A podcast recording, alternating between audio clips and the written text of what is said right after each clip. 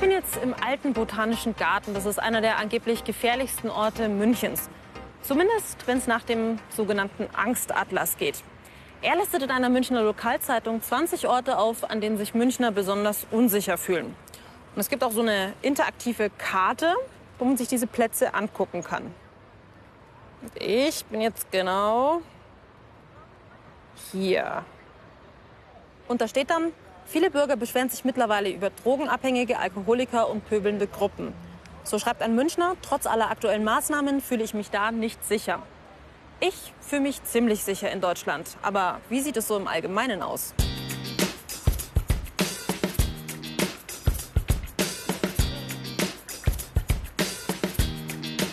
Laufen Sie öfter durch den Botanischen Garten? Äh, ja, das ist eigentlich mein Weg hier. Und fühlen Sie sich hier irgendwie manchmal unsicher?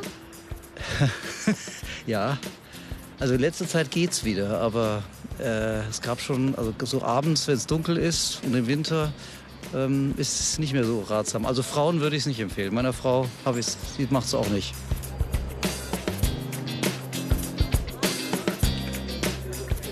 Und hat sich eure, euer Sicherheitsempfinden in den letzten Jahren irgendwie verändert?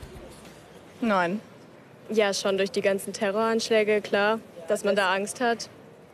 Hallo. Hallo. Eine Frage. Ja. So nett bin ich selten begrüßt worden heute. Alle laufen immer weg. Ja, ähm, fühlen Sie sich in München in Deutschland sicher? Ja, auf jeden Fall. Im Großen und Ganzen fühle ich mich schon sicher in Deutschland. Die äh, Sache war nur die, dass halt, ja, mein Gott, man äh, jeden möglichen ins Land reinlässt. Und das ist manchmal so das Problem. Aber im Großen und Ganzen kann ich sagen auf jeden Fall, dass wir ziemlich sicher leben können hier. Ja, als Frau ist das immer ein bisschen anders, aber ja, eigentlich schon, ja. Und was wären, also wenn du jetzt sagst, eben als Frau ist es manchmal ein bisschen anders, was wären so die Dinge, die da anders sind? Ähm, ja, ich meine halt ähm, Belästigungen von Männern. Ähm, ja, und so die ganzen, ich sag mal, gefährlichen Geschichten, die ja auch in der letzten Zeit in München passiert sind. Ähm, auch mit den Vergewaltigungen jetzt, letzte oder vorletzte Woche, da hat man schon ein mulmiges Gefühl. Mir macht eher Angst, wenn ich in meinem Alter Leute treffe, die eher Richtung AfD tendieren. Das, das macht mir eher Angst. Also wenn, ja, die Einstellung kann ich einfach nicht verstehen. Und das macht mir eher Sorge. Hallo, eine Frage. Fühlen Sie sich hier in München in Deutschland sicher? Nein. Fühlen Sie sich nicht? Da sage ich Ihnen ganz ehrlich, am liebsten möchte ich weglaufen Warum? von Deutschland. Warum? Warum? Ich bin über 50 Jahre da. Und so unsicher und so Deutschland wie jetzt geworden ist. Ich kenne Deutschland, wovon Deutschland sauber war und alles anderes. Aber jetzt, also ich verstehe vieles nicht, kann ich nicht verstehen. Es wurde halt schon häufiger eingebrochen und momentan auch viele Autos aufgebrochen. Da fühlt man sich halt schon unsicher. Angst vor Terror, Zuwanderung, Belästigung und Angst davor, allein in der Dunkelheit zu gehen. Immer mehr Menschen fühlen sich wohl verunsichert. Was haben Medien und Rechtspopulisten damit zu tun? Und hat sich das Sicherheitsgefühl der Menschen in den letzten Jahren verändert? Wenn ja, warum? Welche Faktoren beeinflussen das Sicherheitsgefühl? Welchen Einfluss hat das auf unsere Demokratie? Und vor allem, was kann man gegen dieses Unsicherheitsgefühl tun? Darum geht's heute bei Respekt. Ich möchte wissen, wie das tatsächliche Sicherheitsrisiko an diesen so gefährlichen Orten in München ist. Und dafür bin ich jetzt im Münchner Polizeipräsidium mit einem Polizeisprecher verabredet.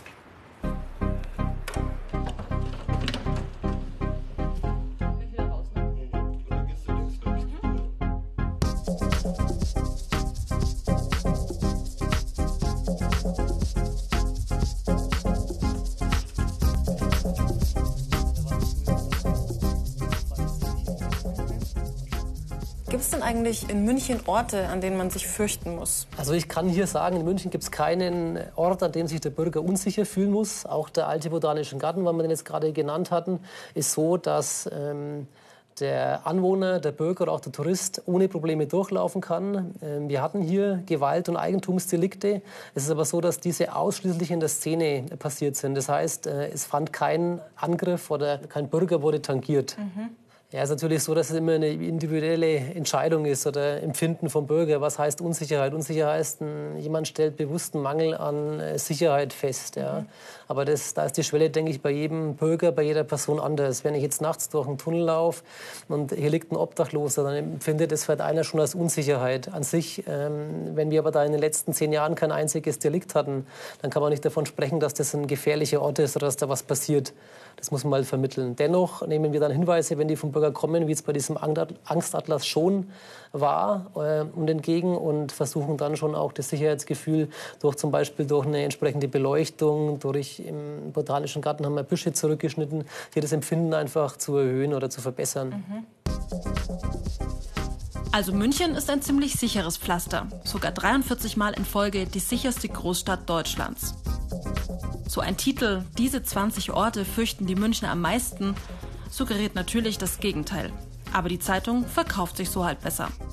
Hier kommen die Zahlen und Fakten. Haben wir immer mehr Angst? Das Bundeskriminalamt misst seit 2012 die gefühlte Unsicherheit der Menschen. Zahlen auf Basis einer Befragung von Bürgerinnen und Bürgern ab 16 Jahren. Die große Mehrheit der Befragten, 83 Prozent, fühlte sich im Jahr 2012 sehr oder eher sicher. 17 Prozent fühlten sich sehr oder eher unsicher. 2017, fünf Jahre später, sank das Sicherheitsgefühl auf 79 Prozent und das Gefühl der Unsicherheit stieg um circa 4 Prozent auf 21. Dabei ist die Zahl der Straftaten laut polizeilicher Kriminalstatistik gesunken. 2012 waren es noch fast 6 Millionen registrierte Straftaten insgesamt. 2017 knapp 5,8 Millionen. Gut 230.000 Fälle weniger. Ein Rückgang um knapp 4 Prozent. 2018 sank die Zahl sogar weiter. Auch die Gewaltkriminalität ist zurückgegangen, also zum Beispiel Mord, Vergewaltigung, gefährliche und schwere Körperverletzung.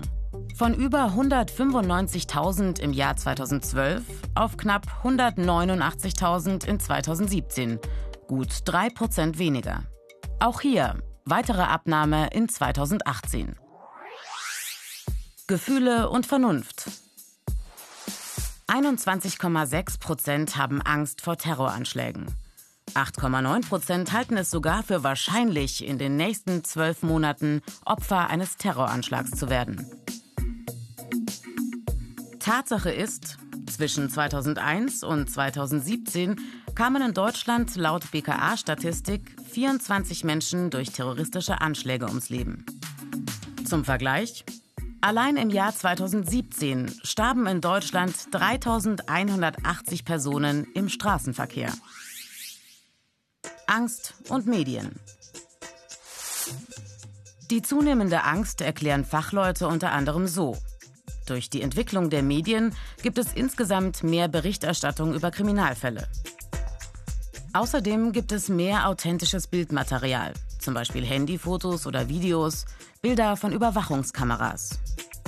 Lebhaftere Erinnerungen an Straftaten prägen sich tiefer ein. So entsteht der Eindruck, dass viel passiert. Und auch Algorithmen tragen dazu bei. Wer sich im Netz Bilder und Berichte über Gewalttaten ansieht, bekommt auch immer mehr solche Themen angeboten.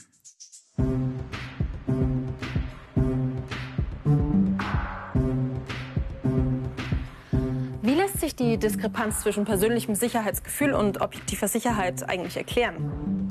Eine große Rolle spielen da auf jeden Fall die Medien. Und deswegen gehe ich jetzt zum Recherchieren ins Büro beim Bayerischen Rundfunk.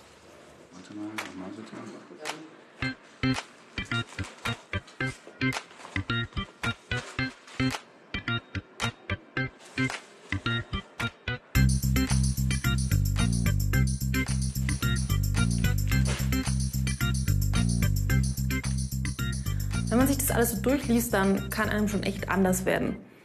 Alles ist voll mit Schreckensmeldungen und es ist vor allem auch die Art und Weise, wie berichtet wird. Und zwar nicht nur im Boulevard- und Lokalzeitungen, sondern auch in manchen großen überregionalen Zeitungen.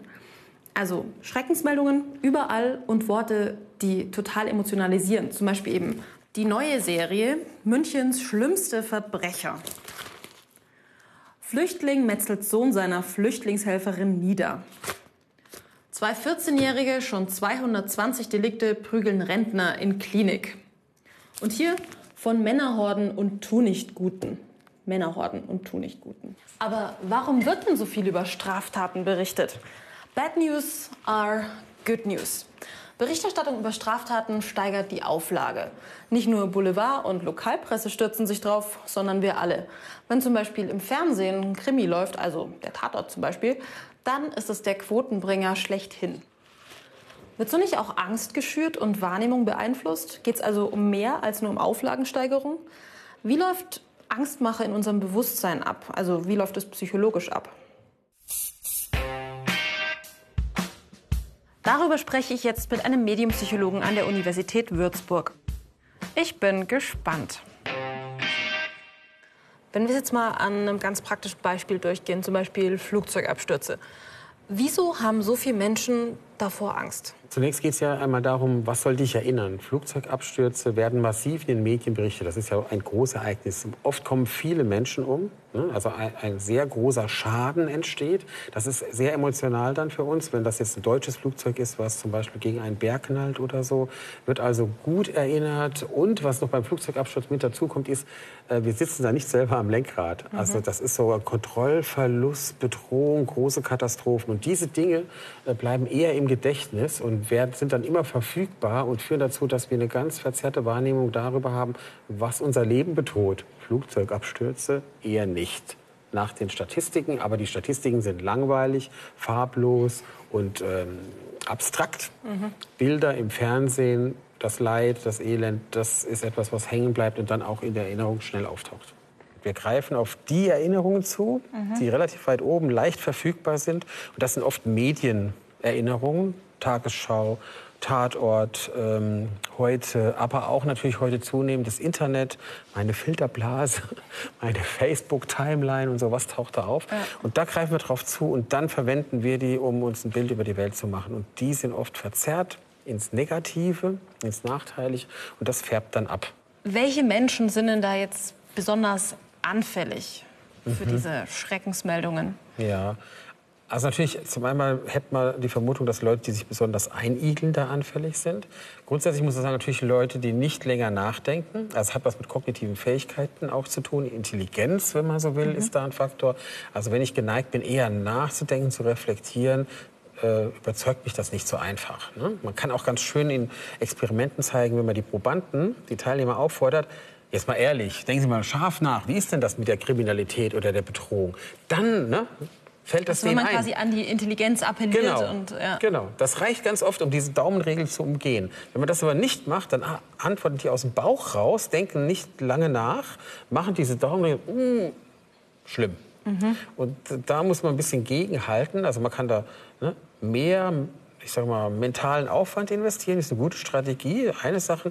Und dann andere ist natürlich, ist man intelligent, hat man Vorwissen, kann man das einordnen. Und ein weiterer Aspekt, Medienkompetenz weiß ich, wie Medien ticken, dass das ein Markt ist, äh, dass da Interessen bestehen, Einschaltquoten eine Rolle spielen. Wenn ich das weiß, kann ich vielleicht auch besser mit Medien umgehen und das einschätzen und auch vielleicht eine kritische Haltung entwickeln. Mhm. Sie können mir noch mal erklären, welcher Typ Mensch. Kriminalität wird auch oft als eine Projektionsfläche genutzt, auf die Menschen dann ihre Existenz und Zukunftsängste übertragen, um sich dann selbst zum Opfer zu stilisieren.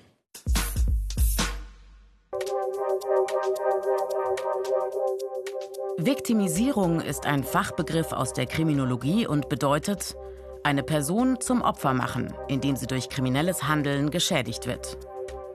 Selbstviktimisierung bedeutet, dass eine Person oder auch eine Gruppe sich selbst bewusst die Opferrolle oder den Opferstatus zuschreibt. Meist passiert das, ohne dass das Opfer seine Opferrolle in irgendeiner Weise begründen kann. Manche Männer sehen sich als Opfer des Feminismus, manche Ostdeutsche als Opfer der Wiedervereinigung und wieder andere sehen das gesamte deutsche Volk als Opfer und in Gefahr, gegen eine andere Bevölkerung ausgetauscht zu werden. Aber warum tun sie das? Und was haben Menschen davon, sich selber als Opfer zu sehen? Zum einen dient das zur Schuldabwehr, wie beim Victim Blaming, wo Angreifer die Schuld beim Opfer suchen. Wenn der oder die das nicht getan hätte, hätte ich nie so gehandelt. Selbstviktimisierung also, um Gewalt zu rechtfertigen oder vom eigenen Versagen abzulenken. Zum anderen aber, um die Opferrolle als eine Art Waffe zu benutzen, um aus Gegnern gefährliche Täterinnen zu machen, denen man sich mit aller Macht in den Weg stellen muss. Eine bewusste Selbstviktimisierung, um Unterstützung von außen zu bekommen. Denn als wahres Opfer bin ich ja gegen jede Kritik erhaben. Von dieser Opferideologie nähert sich der Populismus von links und rechts. Wir gegen die lautet der Kampfbegriff. Alles ist klar definiert.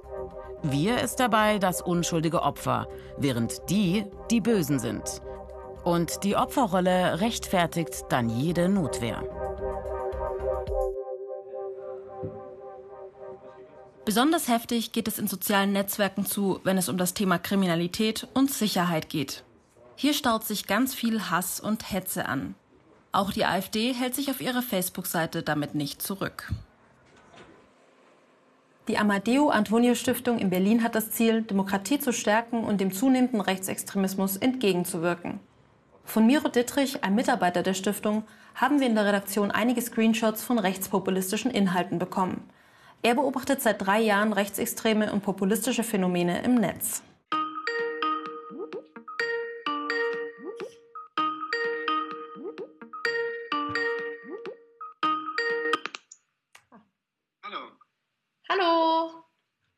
Ja, jetzt ist auch ein Bild da. Danke fürs, fürs Zeitnehmen und danke für die Screenshots auch. Vielleicht können Sie mir anhand von diesen Screenshots erklären, wie mit Ängsten umgegangen wird im Internet. Sehr gerne. Ähm, zum einen wird einerseits ähm, jede Straftat, die irgendwo in Deutschland auch nur irgendwie passiert ist, die irgendwie von Migranten oder Geflüchteten oder migrantisierten Personen stattgefunden ist, auf speziellen Webseiten gesammelt. Dort findet man dann täglich in seinem Newsstream irgendwelche skandalisierten Nachrichten.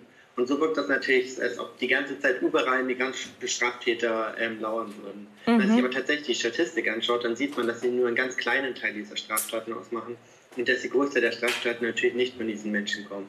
So steht ein überproportionales Bild von dieser Straftätergruppe. Wann, also ab welchem Punkt kann denn dieses Ängste schüren gefährlich werden für unsere Demokratie? Also wird natürlich ein Feindbild erzeugt. Und dieses Feindbild wird natürlich in Social Media sehr stark ähm, immer wieder wiederholt. Und so sehen wir das dann, dass Menschen auf der Straße losgehen und ähm, gewaltsam, also dass dieser Online-Hass, der geschürt wird, ähm, in Offline-Straftaten ähm, münzt. Und Leute tatsächlich, also wir sehen, die rassistischen Übergriffe in Deutschland sind zum Beispiel gestiegen. Also sehen wir ganz klar, dass da eine Verbindung gibt. Wie ähm, vor kurzem jetzt mit dem Mord an äh, Regierungspräsident von Kassel, Walter Lübcke. Und was stecken da für politische Ziele dahinter, hinter sowas wie den beiden Beispielen jetzt? Ähm, es geht natürlich, ähm, die AfD nutzt es natürlich, um ähm, einen Handlungsdruck zu erzeugen, damit eben die Leute die AfD wählen. Weil sie sagen, die anderen Parteien haben ja ein Problem erschaffen, wir sind die Einzigen, die das Problem lösen können. Das Problem ist jetzt nicht irgendwie nur eine Unstimmung, ihr seid irgendwie politisch anderer Meinung, sondern es wird hier ein apokalyptisches Weltbild erzeugt. Weil das bindet die Leute an ein, das setzt die Leute in so eine Art kollektiven Warnzustand, dass sie wirklich mhm. glauben, oh Gott, Deutschland ist nicht sicher, ich traue mich nicht mehr auf die Straße, Frauen können nichts mehr nachts alleine joggen, ähm, also es wird eine, eine, ständige Bedrohung aufgebaut, die die Leute emotional an die Partei knüpft und zum anderen Seite natürlich ähm, äh, zu einer Handlung aufruft, dass man sie wählt. Wie Populisten und Rechtsextreme ganz konkret Ängste schüren, konnte man im Osten von Bamberg beobachten. Einer Stadt in Oberfranken mit ca. 77.000 Einwohnern. Hier steht nämlich eines von sieben Ankerzentren in Bayern. Und bis 2014 waren hier amerikanische Soldaten stationiert.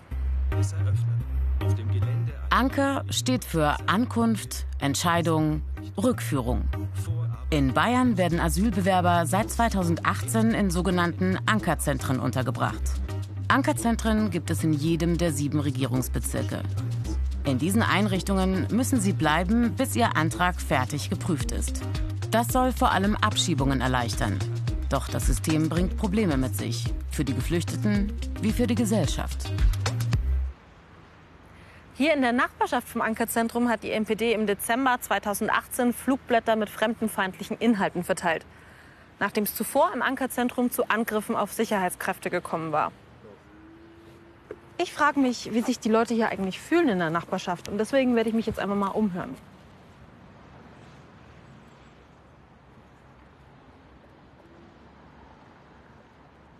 Ich fühle mich eigentlich wohl da, aber haben wir halt früher ein Problem gehabt mit den Asylanten. Ja, die sind da grün und alles darauf gelaufen. Das Problem ist ja jetzt nicht mehr da. Das, die gehen jetzt in der Böllhofer Straße raus. Und jetzt ist eigentlich verhältnismäßig ruhig. Es ist sehr gespalten. Es gab eine ziemlich heftige Diskussion mit einer Dame hier aus der Straße, ähm, ja, wo ich das Gefühl hatte, also das ist einfach sehr emotional hochgepusht. Ich habe immer wieder Kontakt auch mit anderen Menschen. Ähm, es ist so, dass schon darüber gesprochen wird, dass sie teilweise Einschränkungen empfinden, so vom Parken her. Aber es ist ja gut verändert, seitdem der Eingang ja auch verlegt worden ist. Und äh, also da merke ich schon so gewisse Spannungen, aber ich merke aber auch, dass viele sind sagen, ja, es ist so. Und es war ja auch mit, mit den Soldaten nicht immer ruhig hier oder nicht immer. Also da gab es mehr Rambazamba, möchte ich mal sagen. Was es mit der Flugblattaktion der rechten Szene wirklich auf sich hatte, möchte ich jetzt von Thomas Schreiber, dem Leiter der Polizeiinspektion Bamberg, wissen. Dankeschön. Also die NPD hat nach einem äh, Landfriedensbruchvorfall, der äh, ziemlich heftig war, Polizeibeamte wurden mit Steinen und Eisenstangen beworfen. Anschließend hat ein Asylsuchender die Wohnung angezündet und hat das ganze Haus mehr oder weniger unbewohnbar gemacht.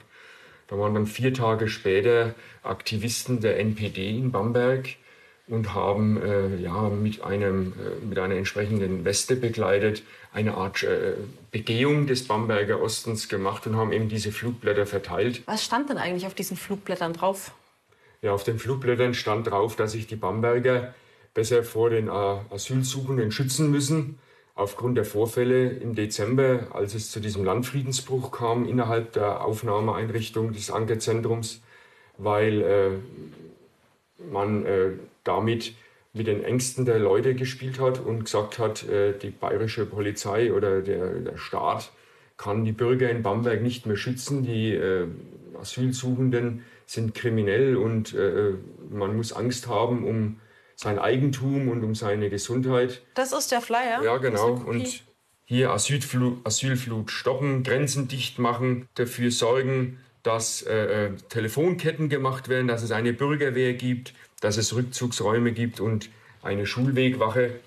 Und äh, damit hat man einfach den Leuten suggeriert, wir, also die Gesellschaft, ist so gefährdet, dass sich die Gesellschaft selber bewaffnen, beschützen muss und dass die Polizei und die Staatsregierung und auch die Bundesregierung nicht mehr äh, Herr im eigenen Land ist. Und mit diesen Ängsten wird gespielt.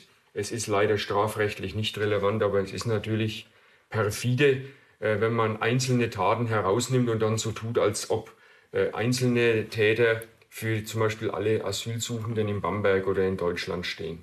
Und wirkt sich das jetzt irgendwie auf die Nachbarschaft aus? Also, also die, äh, der Bamberger Osten war natürlich sehr besorgt, als die, diese Diskussion mit der Aufnahmeeinrichtung oder Rückführungseinrichtung, wie sie früher hieß, jetzt zum Ankerzentrum.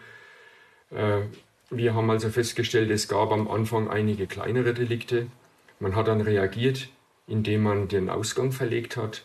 Und seitdem äh, ist eigentlich im Bamberger Osten Ruhe. Wir stellen also keine Einbrüche fest, keine Diebstähle, keine Sachbeschädigungen begangen durch äh, Bewohner der, des Ankerzentrums.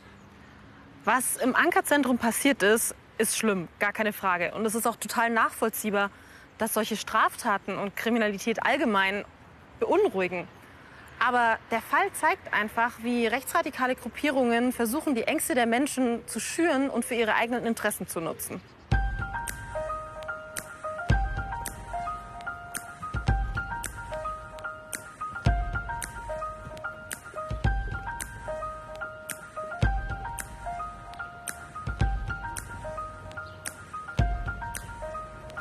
Viele Möglichkeiten, sich gegen Populismus und Angstmacherei zu wehren.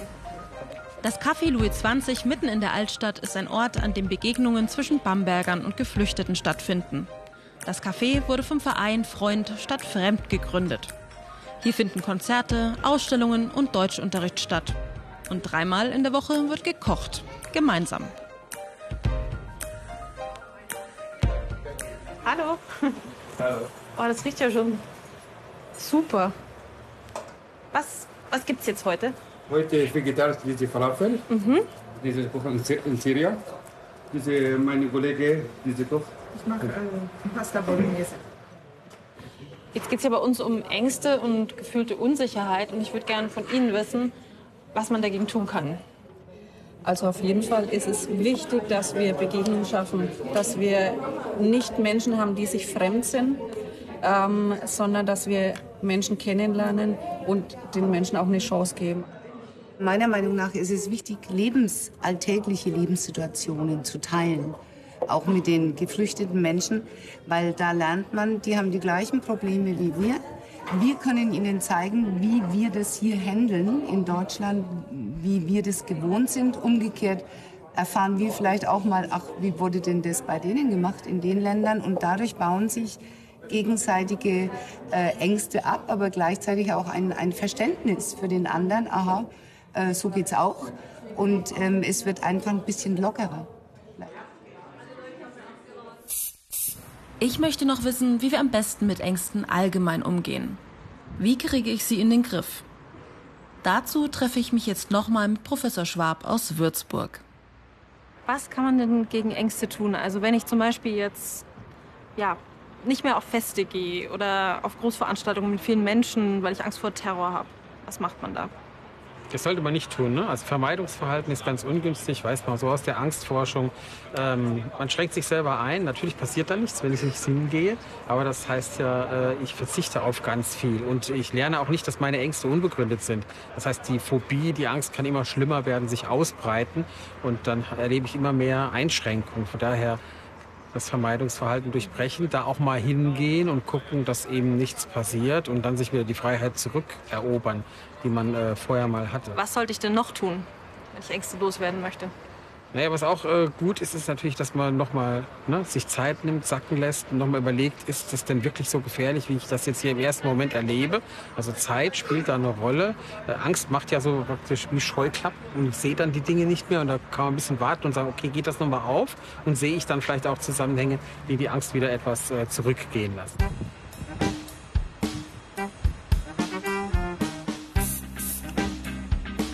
Begegnung und Austausch, sich auseinandersetzen mit Fakten, genau hinschauen, das erzeugt Sicherheit.